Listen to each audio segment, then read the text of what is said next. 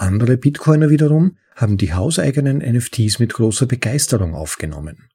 Insbesondere die Tatsache, dass reine NFTs erstellt werden können, also NFTs, bei denen alle Metadaten auf der Blockchain gespeichert werden, ist von großer Bedeutung. Du hast nicht die Zeit, dir die besten Bitcoin-Artikel durchzulesen? Nun ja, dann lasse mich dir vorlesen. Das ist ein bitcoinaudible.de Anhörartikel.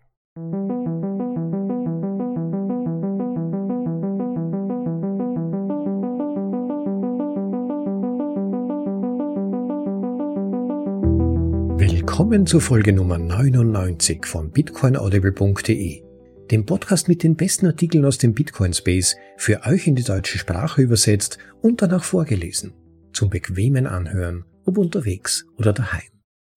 Bitcoin Ordinals, also NFTs auf Bitcoin und Stamps. Also wer noch nicht davon gehört hat oder sich einen ersten Eindruck verschaffen möchte, worum es bei diesem aktuellen Hype, aber gleichzeitig auch intensiven Diskussionsthema im Bitcoin Space geht, der ist, glaube ich, mit der heutigen Folge richtig dran. Daniel Jungen, ja, wenn ihr vielleicht schon unsere früheren Folgen gehört habt, dann wisst ihr, er ist Autor der sehr gelungenen Einführung in Bitcoin des Schweizer Bitcoin-Unternehmens Relay. Wir haben diesen wirklich guten Einsteigerartikel in unserer Folge Nummer 50 vorgelesen. Ja, Daniel hat einen weiteren guten Einstiegsartikel verfasst und zwar zu genau diesem Thema. Bitcoin Ordinals. Ich glaube, nach dieser Folge werdet ihr das Wesentliche so weit verstanden haben, dass ihr auch mitdiskutieren könnt, wenn es um dieses Thema geht. Was ich toll gefunden habe, war, dass Daniel Junge nach einer kurzen Mailkommunikation über diesen Artikel auch ein kurzes Pro und Contra als letztes Kapitel des Artikels drangehängt hat, und ich selbst werde dann auch noch in einem kurzen Nachkommen auf einige Punkte eingehen, die mir wichtig erscheinen. Nun aber ohne weiteres Vorreden gleich los mit dem Artikel und es betitelt mit Die neue Welt der Bitcoin NFTs von Daniel Jungen. Bitcoin-NFTs, auch bekannt als Bitcoin Ordinals, haben seit Anfang 2023 in der weltweiten Krypto-Community für Aufsehen gesorgt. Der folgende Artikel erklärt, was Bitcoin-NFTs sind, wie sie erstellt werden und wo man sie erwerben kann.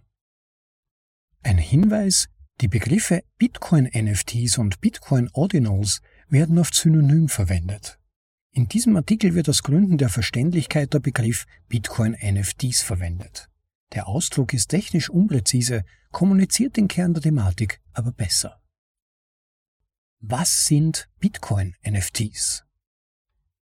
Non-Fungible Tokens, abgekürzt NFTs, haben die Welt im Sturm erobert.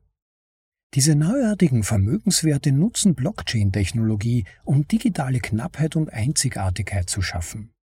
Sie sind in der Lage, Eigentum an digitalen und physischen Objekten wie zum Beispiel Bildern, Musikstücken, Sammlerstücken oder Computercode zu begründen.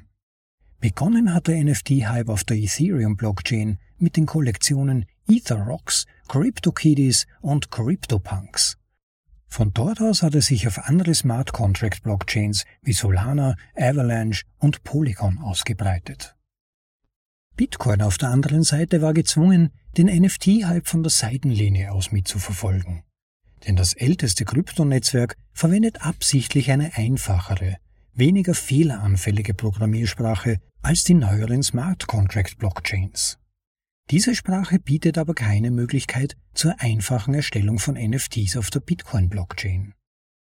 Im Jahr 2023 hat sich das Blatt dank des Bitcoin-Entwicklers Casey Rodamore fundamental geändert.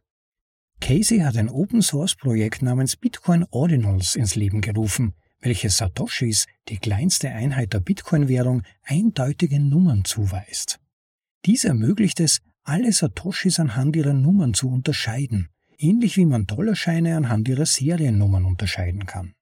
Auf diese Weise werden aus ehemals fungiblen Einheiten einzigartige Satoshis, welche separat aufbewahrt und versandt werden können. Diese neue Möglichkeit bildet die technische Grundlage für Bitcoin-NFTs. Eine bewegte Geschichte. Die Idee, Daten in der Bitcoin-Blockchain zu speichern, ist so alt wie das Bitcoin-Netzwerk selbst.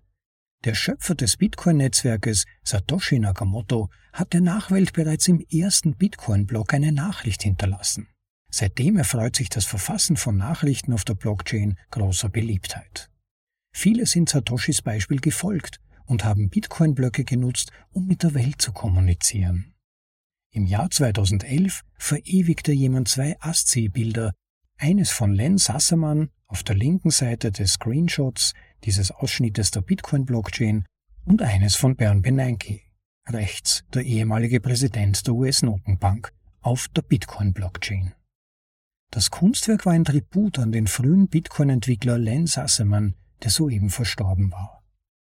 Und das war erst der Anfang. In den letzten zehn Jahren wurden Bitcoins White Paper, Gebete, Wikileaks-Dokumente, Valentinstagswünsche und viele andere Nachrichten auf der Bitcoin-Blockchain archiviert. Diese Nachrichten und Kunstwerke sind nun für immer und jedermann sichtbar auf der Blockchain abgelegt. Der einzige Wermutstropfen dabei ist, sie können nicht besessen werden. Hierfür bedurfte es einer weiteren Innovation. Wie funktionieren Bitcoin-NFTs? Das Bitcoin-Netzwerk wird ständig weiterentwickelt. Eine wegweisende Verbesserung war das 2017 veröffentlichte Segregated Witness, also Segwit Update. Das Update reduzierte die Datenmenge, die für die Verarbeitung von Transaktionen erforderlich ist, und senkte die Kosten für komplexe Transaktionen auf der Bitcoin-Blockchain um bis zu 75 Prozent. Dies geschah, indem zusätzlich zur 1 Megabyte Blockgrenze bis zu 3 Megabyte an Witness Data zugelassen wurden. Taproot, ein weiteres Update, welches 2021 veröffentlicht wurde, ging noch einen Schritt weiter und hob das 3 MB Witness Data Limit vollständig auf. Von nun an war die einzige Bedingung, dass alle angehängten Daten in einen Bitcoin-Block passen müssen. In Kombination erlauben die beiden Updates die Speicherung von theoretisch bis zu 4 Megabyte Daten pro Block. Dank dieser Updates sind Bitcoin-Transaktionen billiger und der verfügbare Platz pro Block größer geworden. Der entscheidende Meilenstein auf dem Weg zu Bitcoin-NFTs war jedoch die Entwicklung des oben erwähnten Nummerierungsmechanismus für Satoshis. Das neu entwickelte Protokoll namens Bitcoin Ordinals, kurz ORD, gibt jedem Satoshi eine eindeutige Nummer. Diese Nummern ermöglichen die Unterscheidung und Übertragung einzelner Satoshis. Die beiden Updates in Kombination mit dem Bitcoin Ordinals Protokoll erlauben es Bitcoin-Nutzern a. bis zu 4 Megabyte an Inscription Data, also NFT-Daten, in eine einzige Transaktion zu packen und b. den mit den Inscription Data verknüpften Satoshi über das Bitcoin-Netzwerk zu verfolgen. Dies ist alles, was notwendig ist, um NFTs auf Bitcoin zu erstellen. Nutzer können so NFT-Daten auf der Blockchain speichern und deren Besitzer zweifelsfrei feststellen. Keine Token, sondern Satoshis. Während NFTs auf den meisten Blockchains als neue Token gemintet werden, daher der Name Non-Fungible Tokens, werden NFTs auf Bitcoin in Satoshis eingraviert. Satoshis sind die kleinste Einheit der Bitcoin-Währung, vergleichbar mit Cents beim Dollar. Ein Bitcoin entspricht 100 Millionen Satoshis. Satoshis können nicht erstellt, sondern nur gekauft oder gemeint werden. Um Bitcoin-NFTs zu erstellen, müssen die Nutzer Bitcoin, also Satoshis, in einer Wallet besitzen. Von dort wird ein einzelner Satoshi an eine andere Wallet geschickt, was zu einem Eintrag in der Bitcoin-Blockchain führt. Die sogenannten Inscriptions, also die NFT-Daten, zum Beispiel Bilder, Links oder Videos, werden ebenfalls in diesen Eintrag aufgenommen und auf der Bitcoin-Blockchain gespeichert. Auf diese Weise bleiben alle NFT-Daten auf der Blockchain erhalten, was sie so unveränderlich macht wie die Bitcoin-Einheiten selbst. Dies steht in starkem Gegensatz zu vielen NFTs auf anderen Blockchains, die lediglich einen Link zu einem externen Server enthalten, auf dem dann die eigentlichen NFT-Daten abgelegt sind. Bitcoin NFT Wallets Einzigartige Satoshis, in welche ein NFT eingeschrieben wurde, sollten nun in einer speziellen Bitcoin NFT Wallet gespeichert werden. Dies ist wichtig, da die Satoshi immer noch als Geldeinheiten in einer normalen Bitcoin-Transaktion ausgegeben werden können. Und das würde einem Verlust des NFTs gleichkommen. Denn der aktuelle Besitzer eines Satoshi ist auch der Eigentümer der digitalen Artefakte, die als Inscription Data in die Genesis-Transaktion eingraviert worden sind. Um den Umgang mit einzigartigen Satoshis und den damit verbundenen Bitcoin-NFTs zu vereinfachen, wurden neue Arten von Bitcoin-Wallets entwickelt. Die Gruppe hinter dem Bitcoin Ordinals Project hat hierfür die Sparrow Wallet entwickelt, mit der Nutzer einzelne Satoshis speichern, übertragen und sperren können. Da die Sparrow Wallet für fortgeschrittene Benutzer programmiert wurde, sind andere Wallets wie Xverse und Hero zu Hilfe geeilt, um das Nutzererlebnis für Bitcoin-NFTs benutzerfreundlicher zu machen. Sie ermöglichen es Nutzern, ihre Bitcoin-NFTs mit nur wenigen Klicks in einem separaten Teil ihres Wallets zu empfangen und aufzubewahren. Erstellen eines Bitcoin-NFT bis vor kurzem waren weitreichende technische Kenntnisse erforderlich, um Bitcoin-NFTs zu erstellen. Dies hat sich dank Diensten wie Gamma und OrdinalSpot geändert. Sie ermöglichen das Minden eines Bitcoin-Ordinals mit wenigen einfachen Schritten. Die Mintkosten sind dabei abhängig von den aktuellen Transaktionsgebühren für Blockspace im Bitcoin-Netzwerk. Blockspace ist begrenzt und deshalb wertvoll. Der Preis unterliegt jedoch, abhängig von der momentanen Nachfrage, großen Schwankungen. Die Kosten für das Minden von Bitcoin-NFTs reichen deshalb von einigen wenigen bis zu über 1000 Dollar, abhängig von der Menge an Daten, die ein Nutzer auf die Bitcoin-Blockchain schreiben möchte und der aktuellen Netzwerkauslastung. Die bisher erfolgreichste Bitcoin-NFT-Sammlung wurde von Yuga Labs lanciert. Yuga Labs hat dazu 300 Kunstwerke auf individuellen Satoshis auf der Bitcoin-Blockchain gespeichert. Das Unternehmen, das auch die Rechte am weltberühmten Board Ape Yacht Club, BAYC und CryptoPunk NFTs besitzt, hat diese limitierte Kollektion namens 12fold kürzlich für insgesamt 16,5 Millionen Dollar versteigert. Handel mit Bitcoin NFTs Bitcoin-NFTs sind eine neue Entwicklung und werden erst seit kurzem in größeren Mengen gemintet. Deshalb gibt es bislang nur eine Handvoll von Plattformen, die den Handel mit Bitcoin-NFTs ermöglichen. Beispiele sind Ordinals Market, OrdSwap und OrdCity. Ein Blick in die Zukunft. Die neu entwickelte Möglichkeit, NFTs auf der ältesten und zuverlässigsten Blockchain zu speichern, hat innerhalb der Bitcoin-Community für hitzige Diskussion gesorgt. Kritische Stimmen stehen Bitcoin-NFTs äußerst skeptisch gegenüber, da sie Bitcoin in seiner Kernfunktion als Wertaufbewahrungsmittel angegriffen sehen. Was das Bitcoin-Netzwerk in ihren Augen von allen anderen Kryptoprojekten unterscheidet, ist, dass es nur eine Aufgabe hat, nämlich dezentrales, zensurresistentes Geld zu sein. Und diese Aufgabe soll es bestmöglich erfüllen, und alle übrigen Anwendungsfälle den restlichen Blockchains überlassen. Andere Bitcoiner wiederum haben die hauseigenen NFTs mit großer Begeisterung aufgenommen. Insbesondere die Tatsache, dass reine NFTs erstellt werden können, also NFTs, bei denen alle Metadaten auf der Blockchain gespeichert werden, ist von großer Bedeutung. Auf diese Weise gibt es keine Abhängigkeiten außerhalb der Bitcoin-Blockchain, was perfekt zur Bitcoin-Philosophie passt. Ebenfalls, so die Befürworter, ziehen NFTs neue Nutzer an, erhöhen die Einnahmen der Miner durch höhere Transaktionsgebühren und könnten langfristig die Adaption des Lightning Networks vorantreiben. Da Bitcoin ein offenes Netzwerk ist, steht es jedem frei, die Blockchain so zu nutzen, wie er möchte. Bitcoin-NFTs sind deshalb schwierig zu unterbinden und werden auch in Zukunft ein Teil von Bitcoin bleiben. Da die Herstellung von Bitcoin-NFTs im Vergleich mit anderen Blockchains aber teuer ist, werden vor allem hochwertige NFTs ihren Weg auf die Bitcoin-Blockchain finden. Dies unterstreicht den besonderen Platz, den Bitcoin-NFTs in diesem Bereich bereits jetzt innehaben. Bitcoin-NFTs sind also keine kurzfristige Modeerscheinung. Im Gegenteil, es ist zu erwarten, dass in Zukunft viele der prestigeträchtigen NFT-Projekte auf Bitcoin lanciert werden noch tiefer eintauchen. Den Leserinnen und Lesern, die sich noch weiter in die Thematik der Bitcoin-NFTs vertiefen wollen, empfehlen wir ordinals.com.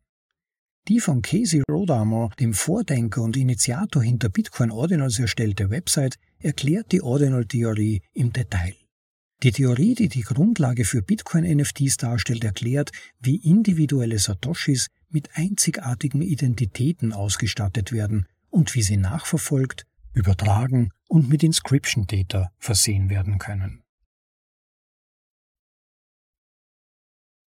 Das war die neue Welt der Bitcoin-NFTs von Daniel Jungen. Ja, vielen Dank an Daniel Jungen für diesen Artikel, in dem er auf kompakte Weise umrissen hat, was Ordinals sind, wie sie funktionieren und wie man sich bei Interesse selbst involvieren kann. Ich hatte ja mit Daniel, wie am Beginn schon erwähnt, kurz kommuniziert und ihn gebeten, auch seine persönlichen Eindrücke bezüglich der Vor- und Nachteile von Ordinals vielleicht noch in den Artikel hineinzupacken. Und er hat einige gute Punkte diesbezüglich gemacht, insgesamt eine sehr ausgewogene Einschätzung. Meine eigenen Gedanken zu diesem Thema sind etwas kritischer, muss ich gestehen. Also wie Ordinals auf der Bitcoin-Blockchain untergebracht werden. Es ist zweifelsohne eine clever Idee. Aber das macht NFTs und das sind ja eigentlich digitale Sammlerstücke am Ende des Tages. Es sind sammelbare Sites, könnte man sagen. Das macht die nicht unbedingt sinnvoller. Vielleicht bin ich auch schon ein bisschen zu alt, um die Coolness dieser eigentlich meiner Ansicht nach hässlichen Minigrafiken oder diese sinnlosen Artefakte von sogenannten Stamps zu verstehen ein ganz klein wenig erinnern sie mich an moderne Kunst. Und auch der einzige Sinn von moderner Kunst scheint ja häufig eigentlich vor allem darin zu bestehen, zu provozieren. Und ich glaube tatsächlich auch, dass ein wesentlicher Antrieb von vielen Ordinals-Promotern die Provokation von Bitcoin-Puristen ist, die sich darüber ärgern, dass für solche Dinge der Mempool aufgefüllt wird und die Gebühren für alle höher werden, die Bitcoin einfach nur als Geld nützen wollen. Auch in Afrika oder Südamerika, wo es für Leute überhaupt nicht trivial ist, wie viel Gebühren sie zahlen. Und seit der Einführung von Ordinal sind die meisten Blöcke tatsächlich bis zu ihrer Maximalgröße von knapp 4 MB aufgefüllt worden. Vorher war die Durchschnittsgröße unter 2 MB meistens. Und tatsächlich sind auch die Bitcoin-Transaktionsgebühren seit dem Aufkommen von Ordinals angestiegen. Und das macht für Leute in diesen ärmeren Ländern tatsächlich einen Unterschied. Und das während einer Zeit mit vergleichsweise geringem Transaktionsvolumen. Wenn die Adoption weiter steigen würde, dann würden Zahlungen mit lustigen Affenbildern und GIFs konkurrieren. Das ist aus meiner Sicht nicht unproblematisch. Sind Ordinals eine gute Investition? Ich glaube nicht. Wir befinden uns aktuell aus meiner Sicht gerade in der Hype-Phase. Durch diverse Artikel ist es schlauen Leuten sicherlich möglich, damit Profit zu machen, aber nur so lange, bis der nächste Hype kommt und die letzten Bikeholder wieder einmal mit nichts in der Hand übrig bleiben, weil der Schwarm wieder zum nächsten Big Thing weiterläuft. So wie es ja zum Beispiel auch mit den Rare Pepes war. Und die Einladung zur Spekulation ist auch einer der zentralen Kritikpunkte an Ordinals. Es gibt ja viele Leute in diesem Space, sicherlich 80 Prozent oder so, Leute, die eigentlich überhaupt keine Ahnung haben, worauf sie sich da einlassen, die von Kryptowährungen nur so viel gehört haben, wie dass man damit schnell reich werden kann. Und die steigen dann ein und wollen natürlich sofort mit irgendetwas viel Geld machen. Die sind ungeduldig, haben keine Ahnung und zahlen dann im Endeffekt aber drauf. Und das ist schlecht nicht nur für Krypto, das wäre noch vertretbar aus meiner Sicht, aber vor allem schlecht für Bitcoin. Es wirft ein schlechtes Bild auch auf Bitcoin und die schiere Möglichkeit, dass dann gerade diese Neuensteiger, statt bei Bitcoin wirklich zu landen und auch zu bleiben, dann das Gefühl haben, das ist eigentlich Teil eines Betrugssystems und damit wollen sie nichts zu tun haben. Und das wäre unendlich schade, wenn die dann jahrelang brauchen, um wirklich zu verstehen, was Bitcoin eigentlich ist und was das Werteversprechen von Bitcoin beinhaltet. Etwas, was ebenso problematisch ist, ist, dass Ordinals die Fungibilität von Bitcoin, also die Austauschbarkeit der einzelnen Einheiten der UTXOs beeinträchtigt. Wenn einzelne Satoshis eine Art Seriennummer erhalten, dann sind sie nicht mehr beliebig austauschbar, sondern sie werden noch einfacher verfolgbar, als das ohne dies bereits auf der Bitcoin-Blockchain möglich ist. Insofern ist das eine durchaus problematische Entwicklung und auch wenn es heute sich lustig anfühlt, mit Ordinals zu experimentieren, könnte das in Zukunft Probleme mit sich bringen. Nun haben sich vor allem aufgrund der Probleme rund um Transaktionsgebühren, die potenziell steigen könnten, aber auch der Möglichkeit von Pumps and Dumps rund um diese Ordinals bald die ersten Leute zu Wort gemeldet, die Überlegungen angestellt haben, wie man Ordinals Einhalt gebieten könnte. Sogar Casey Rodamore, der Erfinder dieser Technologie, hat ja zugegeben, dass der Chainbloat, also das Aufblähen der Bitcoin-Blockchain durch artfremde Nutzungszwecke, ein Problem wäre. Aber wie könnte man die potenziellen Probleme zumindest kontrollieren oder vielleicht sogar von vornherein die Möglichkeit, Ordinals ausufern zu lassen, untergraben oder verunmöglichen? Oder Ordinals vielleicht sogar insgesamt blockieren? Und da gibt es zum Beispiel bereits Scripts für Miner entsprechende UTXOs zu blockieren, also die entsprechenden Transaktionen gar nicht durchzulassen. Aber bezüglich dieses Ansatzes ist natürlich die Frage zu stellen, warum sollte ein Miner das überhaupt einsetzen, so ein Skript? Die Miner verdienen ja prächtig an Ordinals. Insofern ist es relativ unwahrscheinlich, dass sich solch eine Lösung durchsetzen würde. Es gibt in gewissem Rahmen dann auch Möglichkeiten für Notbetreiber, altes Witness Data, sogenanntes nicht zu speichern, also das Blockchain-Wachstum durch die Verwendung von Ordinals in einem gewissen Rahmen zu halten über Konfigurationsparameter am eigenen Bitcoin Full Node, aber das würde vermutlich nur ein paar Prozent an Speicherplatzersparnis bringen, ist also insofern jetzt auch nicht der große Durchbruch. Als weiteren möglichen Ansatz damit umzugehen, kam von Warren Togami, der der Gründer von Fedora Linux ist. Äh, er ist prinzipiell offen für anderwertige Nutzungsformen der Blockchain, hat aber erhöhte Gebühren dafür vorgeschlagen. Das ist halt dann auch wiederum die Frage der praktischen Umsetzbarkeit weil es die Komplexität erhöht und natürlich auch die Frage aufwirft, wer sollte dann wie und wie hoch unter Anführungszeichen bestraft werden für zweckfremde Nutzung von Bitcoin und so weiter. Also das öffnet so eine Art Can of Worms und man will da vielleicht nicht unbedingt hineinsteigen, weil dann Quer- und Wechselwirkungen innerhalb der Bitcoin-Ökonomie natürlich auftreten könnten. Wenn diese Thematik der potenziellen Probleme von kleinen Anpassungen von Bitcoin, also sozusagen ein paar Schrauben zu drehen, um die Bitcoin-Ökonomie zu beeinflussen und um bestimmte Entwicklungen zu fördern und zu, oder zu unterbinden, interessiert, der sollte sich auf jeden Fall Folge Nummer 96 von bitcoinaudible.de anhören. Da habe ich vorgelesen, Bitcoin ist schlechter, ist besser, ein großartiger Artikel zu diesem Thema. Und dann auch noch Episode Nummer 94, zwei Folgen davor, von Jameson Lobb sollten wir uns Sorgen über die Bitcoin-Ossifizierung machen, indem er genau auf diese Fragen unter anderem auch eingeht. Und auch in diesem Tenor hat dann Jimmy Song, auch einer der Bitcoin Core Mitentwickler, kleinere Blockgrößen vorgeschlagen. Das ist ein Thema, das ja schon seit Jahren immer wieder mal aufkommt.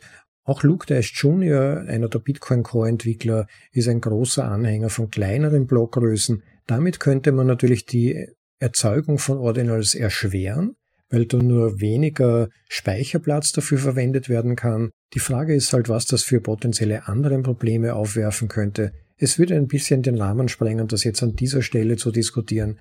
Fakt ist jedenfalls, es gibt einige Ansätze, um Ordinals ein bisschen zu behindern oder zu erschweren oder ganz zu vereiteln auf der Bitcoin-Blockchain. Ich denke nur, alle davon hätten gewisse implizite Probleme und potenzielle Risiken, es ist ja auch so, dass Bitcoin eine offene Blockchain ist und wir müssen herausfinden, was diese neuen Möglichkeiten für Bitcoin auch bringen an Potenzial und können natürlich auch überlegen, ob man vielleicht in Zukunft Taproot-Transaktionen, die Funktionalität von Ordinals basiert ja auf der Funktion von Taproot, in gewisser Weise anders steuert oder vielleicht ein gewisses Limit setzt für Taproot-Transaktionen. Das sind Dinge, die man jetzt herausfinden kann, und es hängt natürlich auch stark davon ab, wie sehr sich Ordinals wirklich durchsetzen. Ob das ein kurzer Fad ist, sozusagen, ein kurzer Trend, oder ob sich diese Spezialform der Nutzung der Bitcoin-Blockchain tatsächlich durchsetzt auf längere Sicht, so wie das ja auch der Autor dieses Artikels Daniel Jungen so sehen dürfte. Aktuell sind Ordinals definitiv eine Erfolgsgeschichte. Zum heutigen Datum, April 2023, gab es 100.000 Ordinals circa laut den aktuellen Statistiken, die auf der Bitcoin-Blockchain verewigt wurden und diese Ordinals haben 5 Millionen US-Dollar an Fees für die Miner eingespielt bislang. Also durchaus ein ökonomisch wichtiger Faktor, der wie gesagt natürlich auch dieser Ansicht widerspricht, die Miner, von denen könnte man jetzt irgendwie erwarten, dass sie Ordinals unterbinden, das wäre ökonomisch nicht sinnvoll aus Sicht der Miner. Ja, und manche Leute argumentieren demzufolge dann auch, dass vielleicht aufgrund dieser Gewinnaussichten die Hashrate seit einigen Monaten ständig neue Rekorde einfährt. Diese Theorie halte ich ein bisschen für fragwürdig, allein aufgrund der Tatsache, dass es Ordinals erst seit Januar dieses Jahres gibt. seit Februar und März hat es dann so richtig Fahrt aufgenommen und die Miner aber ja eine lange Vorlaufzeit haben, die müssen ja ASICs besorgen, die müssen sich um die Energieversorgung kümmern, so da sprechen wir von bis zu einem Jahr Vorbereitungszeit. Also man kann nicht einfach nur, weil jetzt ein neuer Trend sich abzeichnet, sagen, dass jetzt plötzlich ein Hash-Rekord nach dem anderen eingefahren wird, weil sozusagen jetzt plötzlich Hunderte oder Tausende neuer Miner in den Markt gestoßen sind. Aber andererseits genauso realistisch betrachtet kann es natürlich ein Faktor sein, der zahlreiche Leute dazu animiert, es mal mit Mining zu versuchen, sich in diesem Markt zu versuchen, weil sie sich damit Gewinnaussichten versprechen. Also kann es in gewissem Rahmen für die Erhöhung der Sicherheit der Bitcoin-Blockchain tatsächlich ein Positivfaktor sein. Und worauf sich der Ordinals Boom definitiv positiv ausgewirkt hat, ist die Adoption von Taproot. Die Möglichkeit von Ordinals baut ja auf dem Feature von Taproot auf, eben geringeren Transaktionsspeicherbedarf nur zu haben. Und als Effekt liegen wir bei einer Adoptionsrate von Taproot von in etwa 99 Prozent aller Miner. Und das ist schon beachtlich und sicherlich ein erfreulicher Effekt. Ein Argument, das allerdings meiner Meinung nach weniger zutreffend ist, ist die Argumentation, dass Ordinals für Bitcoin gut wären, weil es ja viele NFT-Fans, also eigentlich Shitcoiner, zu Bitcoin bringt oder noch bringen könnte.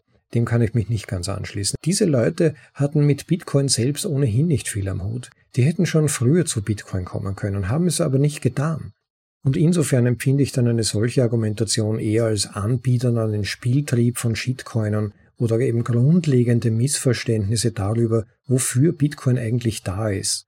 Also ein Anbietern an den Altcoin-Space. Und ich glaube, das hat Bitcoin im Grunde genommen nicht nötig. Da wäre DriveChain besser. Auf DriveChain kommen wir in einer zukünftigen Vorlesung noch zurück. Seid da schon mal gespannt. Im Prinzip geht es dabei darum, Altcoin-Funktionen auf Sidechains von Bitcoin auszulagern, während die unveränderbare Bitcoin-Blockchain nur zum Abgleich, also zum Settling genutzt werden würde. Aber Bitcoin selbst sollte Shitcoin-frei bleiben und auch ohne Shitcoin-Funktionen auskommen. Und auch Miner sollten ohne NFTs auskommen. Bitcoin sollte, wie schon die letzte Vorlesung, 21 Millionen Bitcoin sind nicht verhandelbar, sehr genau ausgeführt hat, keine Sondertricks benötigen, um für Miner genügend wirtschaftliche Anreize zu bieten, die Blockchain zu sichern. Ob das auf längere Sicht tatsächlich so funktioniert, wird man noch sehen, das wird sich noch abzeichnen. Im Moment aber gibt es diesbezüglich keine Probleme und Bitcoin sollte sich nicht an Shitcoinerei anbiedern und Shitcoinerei auf der Bitcoin-Blockchain ermöglichen, nur um sozusagen Probleme, die noch gar nicht existieren, schon im Vorfeld abzufangen oder zu lösen zu versuchen. Das ist meiner Meinung nach das Pferd von hinten aufzahmen. Kein Zweifel, es gibt Ordinals und es wird sie vermutlich weiterhin geben. Ich denke nicht, dass daran etwas verändert werden kann oder auch sollte, aber es ist wohl wichtig, die zugrunde liegende Logik zu verstehen, warum derartige Entwicklungen eigentlich nicht wirklich sinnvoll sind. Vor allem auch derartige Dinge wirklich auf der Bitcoin-Blockchain selbst, also dem Basislayer zu halten. Denn manche Befürworter von Ordinal sagen ja dann, dass NFTs Authentizität und Eigentümerschaft beweisen. Aber mal ehrlich, wie häufig verwendet man das wirklich? Seid mal ehrlich, habt ihr schon mal jemanden gefragt, ob sein Avatarbild wirklich ihm gehört? Und dann hat er gesagt, ja, und hat euch seine UTXO geschickt, um seine Eigentümerschaft nachzuweisen. Das passiert in der realen Welt nicht. Dass NFTs als solche nur wenig Sinn machen, habe ich ja schon in früheren Vorlesungen und Nachbesprechungen erklärt. Als diesbezüglich vielleicht kompakteste Abhandlung kann ich euch Episode Nummer 27 von Nico Jilch Nein, wir werden nicht alles tokenisieren empfehlen. Hört da mal rein, wenn euch das Thema interessiert oder wenn ihr davon überzeugt seid, dass NFTs doch die Zukunft vielleicht sein könnten oder vielleicht beim Ticketverkauf eine ganz wichtige Rolle spielen könnten. Vielleicht seht ihr das nach dem Anhören ein bisschen anders. Aber eben weil ein Eintrag auf einer Blockchain keine wirkliche Verbindung zur realen Welt beinhaltet üblicherweise und auch im realen Leben kaum jemanden interessiert, sind Dinge wie Ordinals aus meiner Sicht alles Spielereien. Es sind technische Machbarkeitsexperimente natürlich, aber ohne realen Nutzen in der realen Welt. In gewisser Weise könnte man sagen Fiat-Kunst, die mit technischen Tricks in Bitcoin geimpft wurde. Ich verstehe Daniels Argument, dass die, die Kosten von NFTs auf Bitcoin längerfristig vermutlich hochwertigere, unter Anführungszeichen, NFTs anziehen könnten. Aber welche Hochwertigkeit kann man andererseits in maximal zwei bis drei MB schon unterbringen? Da ist es aus meiner wirklich ganz persönlichen Sicht schon besser, sein Geld in echte Kunstwerke zu stecken, die einem dann wirklich gehören und die tatsächlich einzigartig sind. Und irgendwie glaube ich, dass Ordinals auch dieselben Leute anziehen, die man sonst sagen hört, ja, was kann ich sonst noch mit meinen Bitcoin machen? Und die dann ihre Bitcoin früher mal bei BlockFi belehnt haben, um sie unter Anführungszeichen produktiver zu machen. Oder die jetzt Dutzende Stunden ihrer Lebenszeit verwenden, um sich in Ordinals einzuarbeiten, damit sie dann ein GIF auf die Bitcoin-Blockchain schreiben können und damit Bitcoin unterhaltsamer machen die verstehen im Grunde genommen nicht, wozu Bitcoin eigentlich da ist und versuchen irgendetwas herauszupumpen oder irgendwelchen Wert hineinzuprojizieren, für den Bitcoin eigentlich gar nicht geschaffen und entwickelt wurde. Es ist eine zweckentfremdete Nutzung von Bitcoin und man sollte sie nicht verbieten, man sollte sie nicht sabotieren, aber andererseits macht sie keinen wirtschaftlichen, nachhaltigen Sinn. Aber andererseits, wenn jemand gerne 2000 US-Dollar zahlt, nur um Bitcoin-Puristen zu ärgern oder irgendein verpixeltes Bild zu verewigen auf der Bitcoin-Blockchain, jemanden anderen dürfte das in einigen Monaten ohnehin nicht mehr interessieren, ja, dem sei der Spaß gegönnt. Die Bitcoin-Blockchain ist offen und von mir soll jemand dumme Witze oder, oder Affenköpfe hineinschreiben, wenn er dafür die Gebühren zahlt.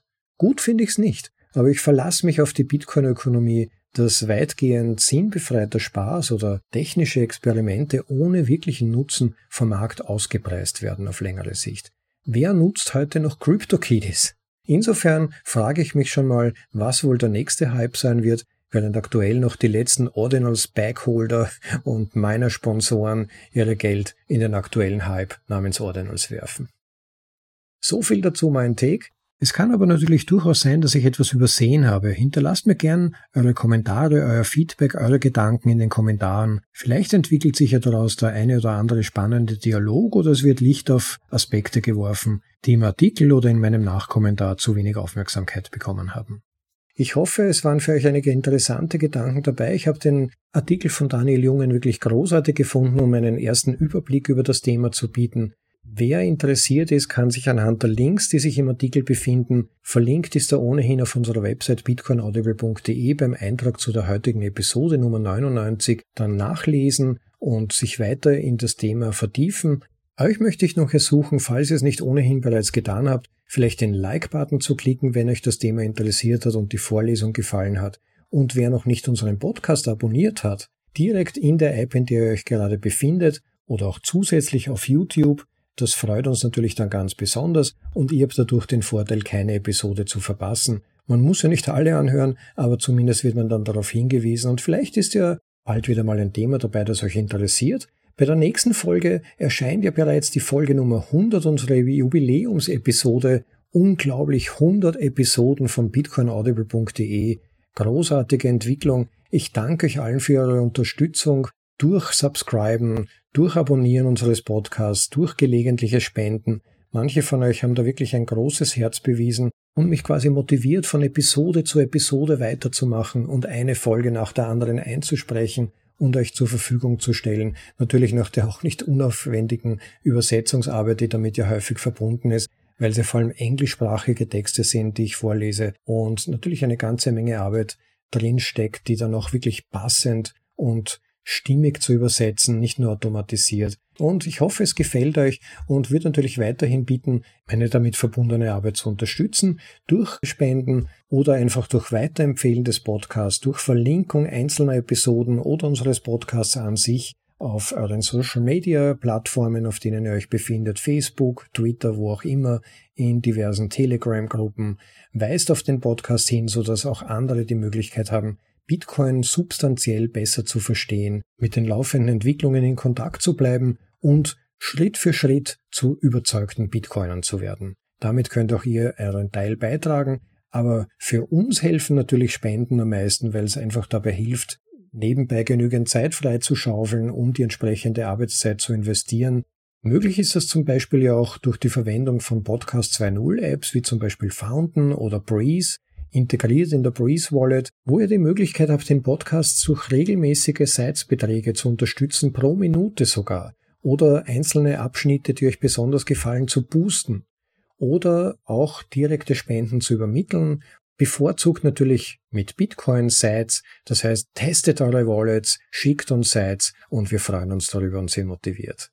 Und wer ein ganz besonders großes Herz hat und einen Mindestbetrag von ungefähr 10 Euro spenden würde, bekommt sogar die Möglichkeit, unsere Jubiläumsfolge Nummer 100 schon jetzt zu hören. Schickt uns einen entsprechenden Sites-Betrag, es sind im Moment so in etwa 35.000 Sites. Schickt mir dann eine kleine Nachricht auf einem der Kanäle, die auf bitcoinaudible.de im Bereich Kontakt angeführt sind und ich schalte diese Episode dann gern für dich vorab bereits frei. Ich glaube, mit Folge 100 ist etwas ganz Besonderes gelungen. Schaut mal auf unserer Website bitcoinaudible.de bei Folge Nummer 100. Da könnt ihr mehr darüber lesen.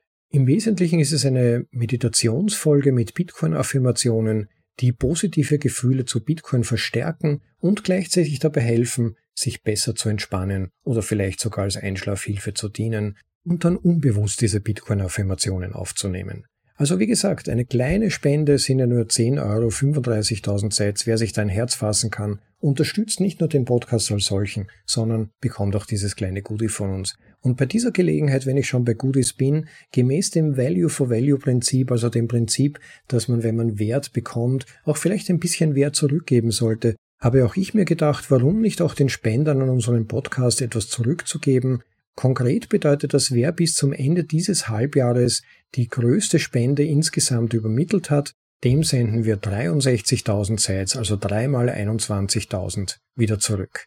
Ja, damit aber genug der Aufforderung und Bitte an euch, auch ein bisschen an uns zu denken. Ich hoffe, es hat euch gefallen, wie gesagt, und für heute wünsche ich euch noch einen schönen Tag. Ich hoffe, ihr hattet schöne Feiertage und auch, dass die nächste Woche für euch eine gute wird. Genießt das Leben, freut euch des Lebens, liebe Leute, und bis zum nächsten Mal. Ciao.